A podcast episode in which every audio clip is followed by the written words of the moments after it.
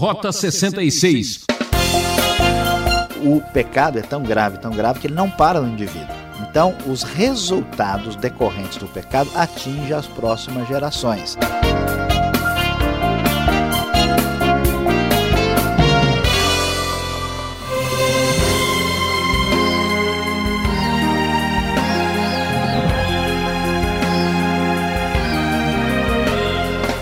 Ah, você já sabe que alegria saber que você está ligado no Rota 66.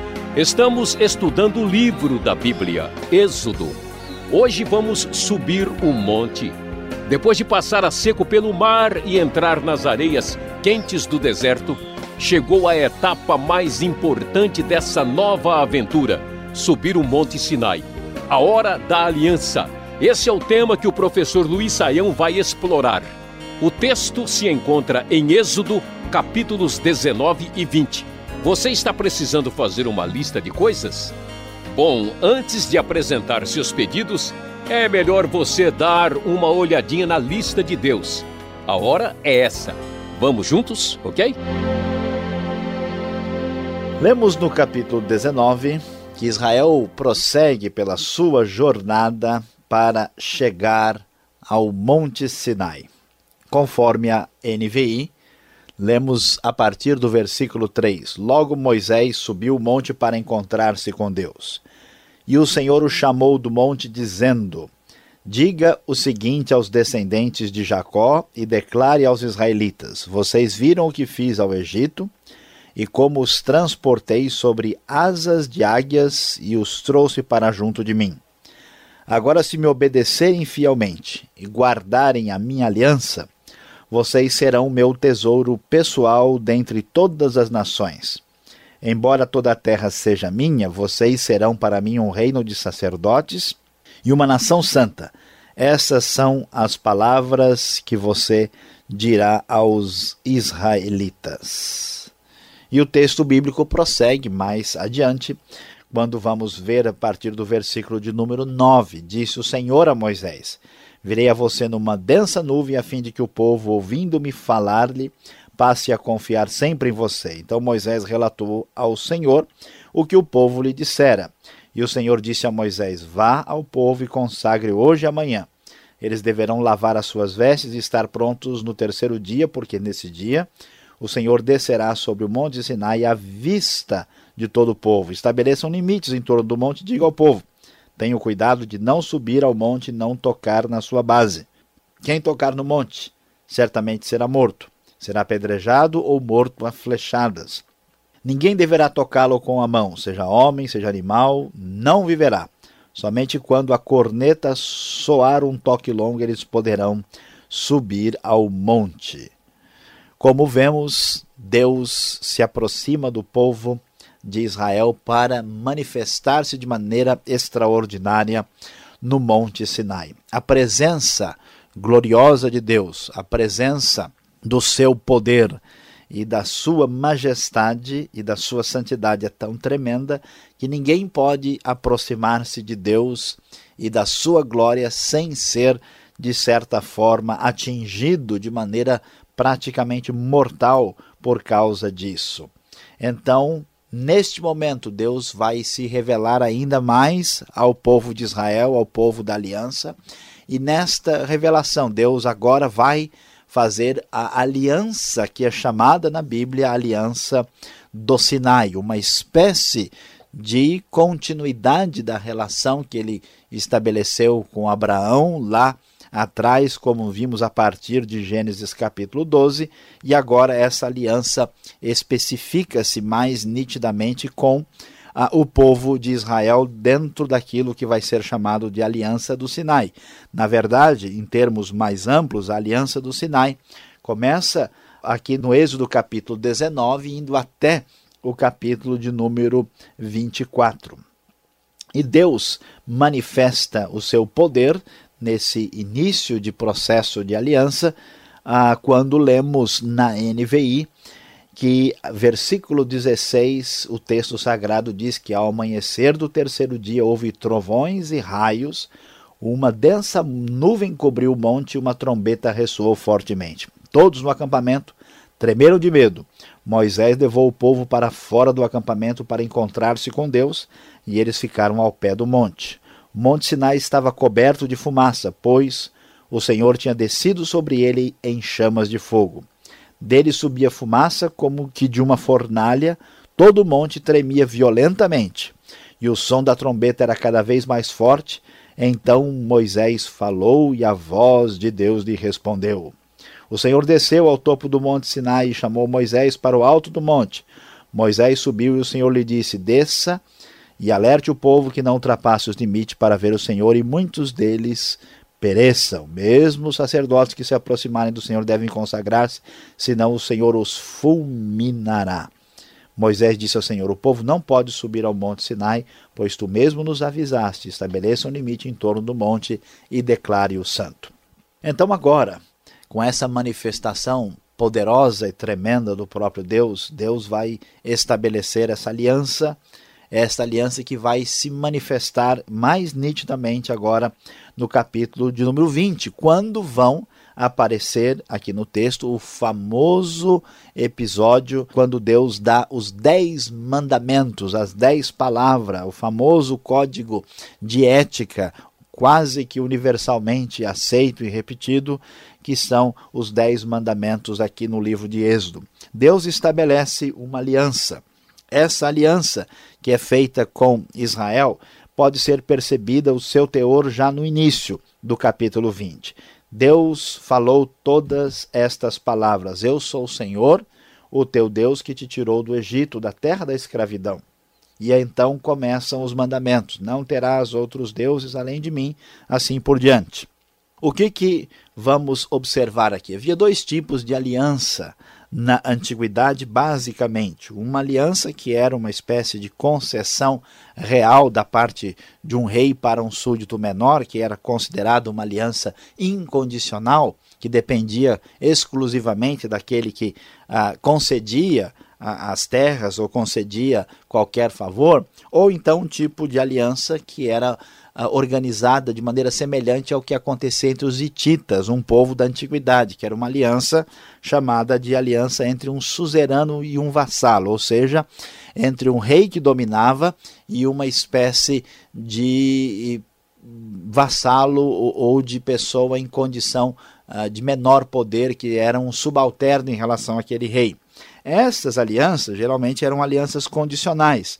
Se estabelecia da seguinte maneira: o rei apresentava aí o, o, o suzerano propriamente dito, ele apresentava a, a razão por que ele poderia exigir o que ele vai exigir, ele se identificava, dizia eu fiz isso em favor de vocês, apresentava uma lista de estipulações e havia uma espécie de invocação da parte ah, do próprio vassalo, do dominado, do menor, de que se ele não cumprisse as estipulações da aliança, ele sofreria os efeitos.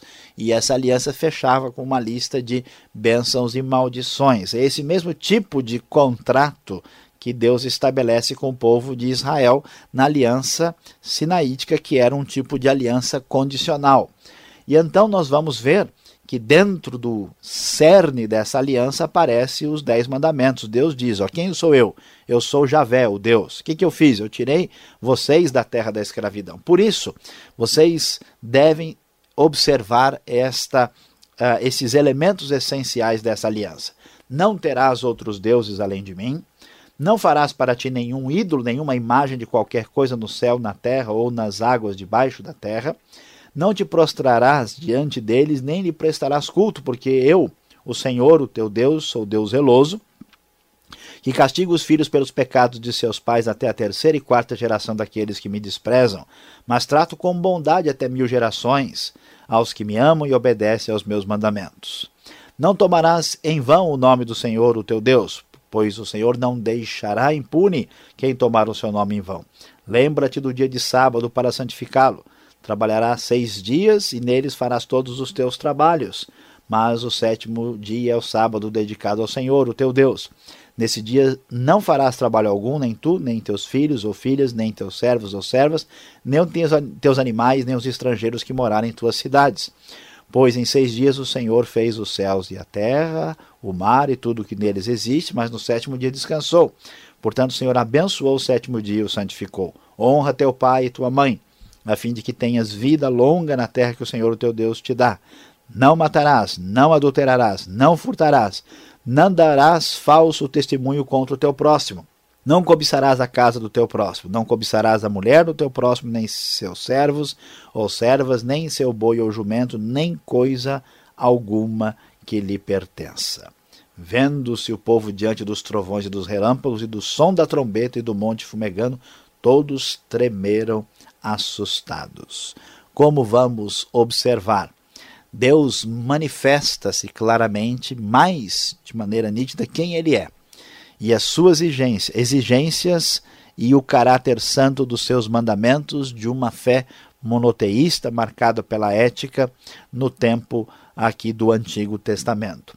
Essas exigências são colocadas, as exigências ligadas à aliança do Sinai, elas têm um âmago ético que vai transcender essa aliança e nós vamos conversar mais detalhadamente sobre isso no decorrer aqui do programa Rota 66. E vamos ver que Deus, de fato, estabelece esta grande parceria com o povo de Israel.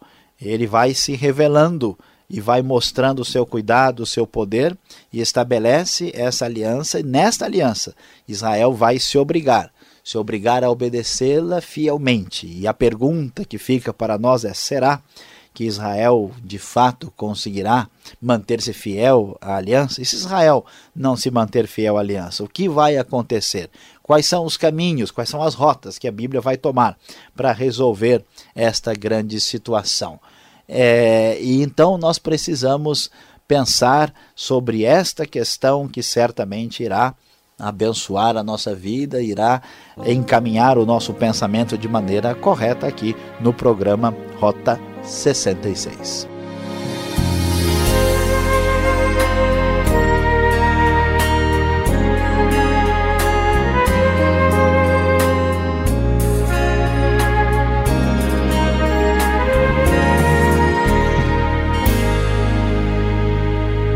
É, você está ouvindo o programa Rota 66, o caminho para entender o ensino teológico dos 66 livros da Bíblia.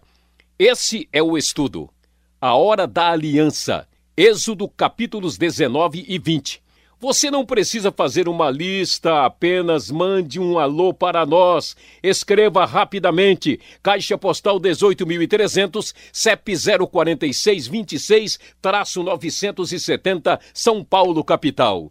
E o e-mail, rota66 arroba transmundial.com.br. Rota 66 tem a produção e apresentação de Luiz Saião, redação Alberto Veríssimo, locução Beltrão. Uma realização transmundial. Fique agora com a segunda parte do programa.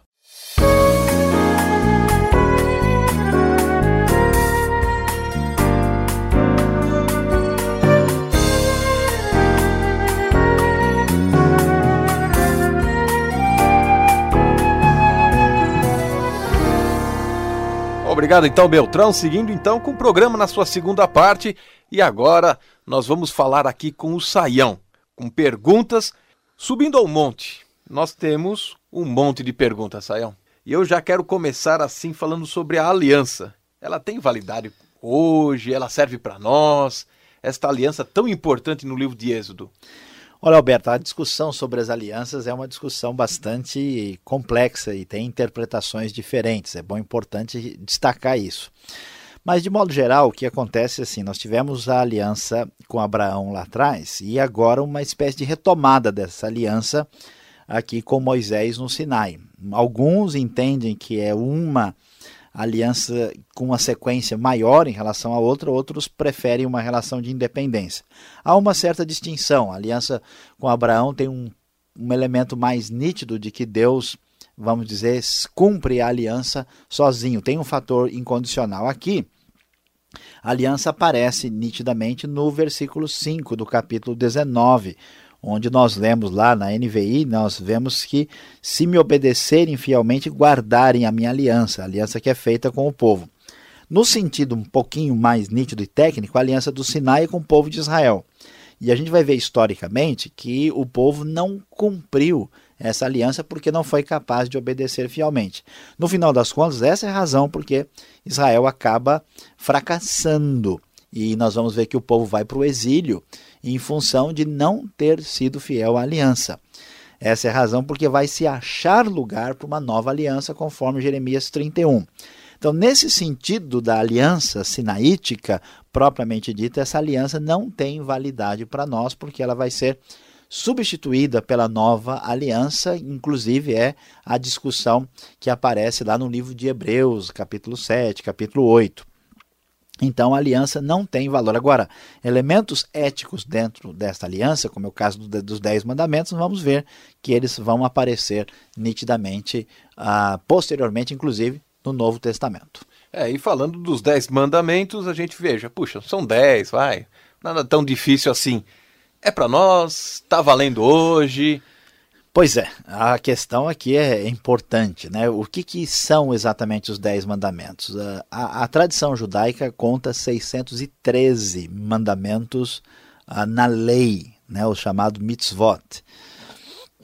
Os Dez Mandamentos seriam, assim, aqueles mandamentos que fazem parte dessa aliança com Israel, que basicamente resume né, a, a, através de mandamentos que funcionam quase assim como princípios, a toda a ética do monoteísmo né, de Israel.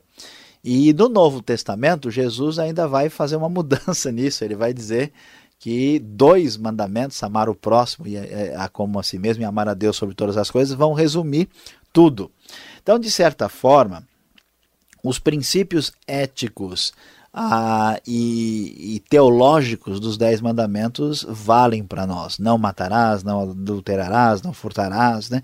Nós temos apenas alguns detalhes aí que nós precisamos observar como é que esses mandamentos se encaixam na nova aliança que é o caso, né, que a gente vai já já pensar um pouquinho mais para frente sobre como que fica o mandamento ligado ao sábado. Os outros são claramente como princípios repetidos no Novo Testamento. Então, de modo geral, os dez mandamentos valem para nós como princípios éticos, não como um, um é, mandamentos para uh, adquirirem mérito diante de Deus e a pessoa ter salvação por meio disso, porque ninguém, na verdade, tem condições de cumprir os dez mandamentos conforme as exigências de Deus. Nenhum código jurídico aqui já para seguir, né? Não é essa a ideia, são princípios éticos normativos que revelam o caráter de Deus. Tá certo. Agora você já falou aí, soltou, e eu quero perguntar exatamente sobre isso, né? A questão do sábado. O culto, então, tem que ser no sábado? Pois é, o sábado é uma questão bem discutida dentro da história do cristianismo e é uma questão um pouquinho melindrosa. Nós temos grupos com uh, foco diferente. Acho que a gente poderia perceber uma distinção entre dois elementos. Existe já uma menção ao sábado anterior né, ao próprio uh, código da aliança aqui. Então, sábado aparece na criação. Existe aquela ideia uh, de de sacralização do tempo, ou dedicação do tempo a Deus, como um princípio sabático. Agora, o sábado, na sua literalidade, ah, ele não é reforçado no Novo Testamento. Né? Nós vemos que Jesus, como judeu, e até mesmo Paulo, ah, costumavam fazer, ah, de certa forma, ter uma relação de obediência ao, princípio do sábado. Mas Jesus, por exemplo, né, acabou violando o sábado, conforme João 5,18. E vamos observar também é que a, a prática de certas coisas ligadas aos sábados em Colossenses é questionado no Novo Testamento. E o próprio farisaísmo tratou um sábado de uma forma que Jesus a contestou. Então, assim, qualquer grupo cristão é livre para se reunir e fazer qualquer coisa conforme quiser. Se a pessoa, seguindo o princípio de Romanos 14, quiser dedicar um sábado para Deus, ele pode fazer. O que ele não pode entender que esse sábado é uma prática da lei do Velho Testamento que o torna superior e lhe dá, vamos dizer, mais mérito perante Deus. Isso certamente não, não faz sentido. Agora, a questão do culto, por que, que as igrejas majoritariamente fazem o culto ah, no domingo? Porque domingo nós celebramos a ressurreição de Cristo. Algumas tradições cristãs resolveram entender que o domingo é o sábado cristão, mas no Novo Testamento é difícil achar ah, é, algo que diga isso de maneira muito clara. Então, resumindo, a pessoa pode dedicar qualquer dia para Deus, conforme Romanos capítulo 14. Eh, existe um princípio sabático na Bíblia e nós devemos celebrar a ressurreição do, de Cristo, como faziam os primeiros cristãos, podemos ver no Novo Testamento, uh, reunindo como igreja no domingo. Tá certo. E falar aqui dos dez mandamentos, cada um a gente ficaria um mês inteiro para explorar todo o assunto. Mas um chama atenção: não matarás. E já no capítulo 21, no verso 12, Deus manda eliminar. Então, mata ou não mata? Pois é, é para matar essa questão aí vai ser meio complicado, Alberto, mas veja só o que está em, em, em, vista aqui. Primeiro, a, a, o assunto aqui é matar ser humano. É, se você matou o pernilongo no quarto ontem, não se preocupe, que o mandamento não está falando sobre matar planta, bicho ou qualquer coisa assim. O assunto é a ética no ambiente humano. E, e a questão do matar, é, aqui está sendo proibido o, o, assassinato, é, o homicídio premeditado. Então, mais tecnicamente, aqui a gente poderia até dizer: não cometerás assassinato.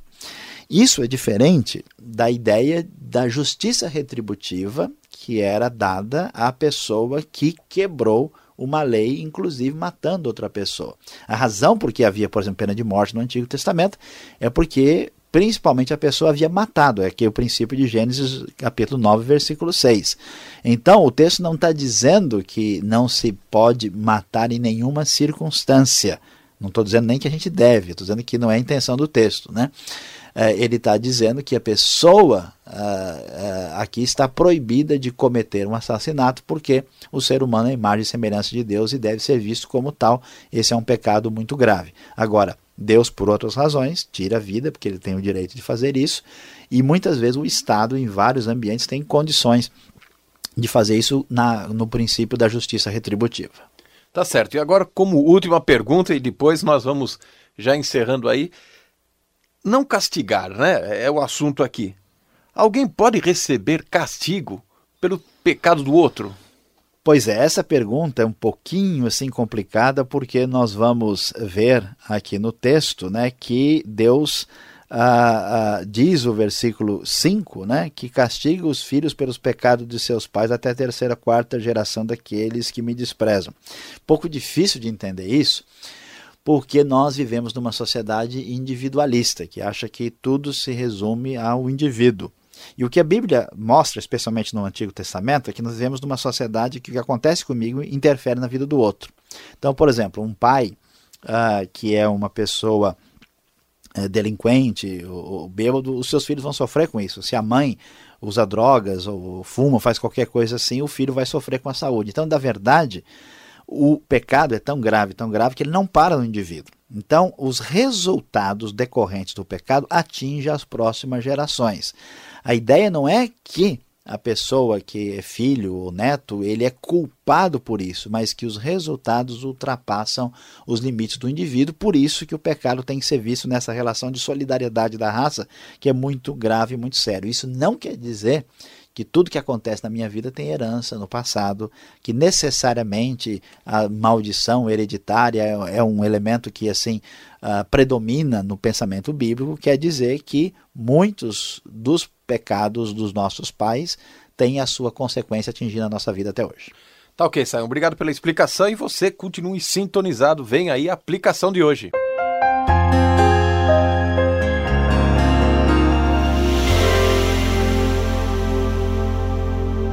Hoje falamos sobre a hora da aliança em Êxodo 19 e 20 no Rota 66. E o resumo daquilo que podemos observar nesses capítulos é: obedecer a Deus é conhecê-lo. Deus, quando vai fazer aliança com o povo de Israel e vai colocar claramente as exigências e estipulações necessárias para este grande contrato com o povo, ele se revela como Deus poderoso, se revela no Sinai, como um Deus grandioso e extraordinário. Só é possível, de fato, estar em aliança com Deus, obedecê-lo, caminhar dentro dos seus princípios, se nós realmente sabemos quem Deus é. Eu o convido hoje a pensar seriamente. Você conhece a Deus? Tem se dedicado a saber quem Ele é? Então, não perca isso de vista. Conheça o Senhor Deus.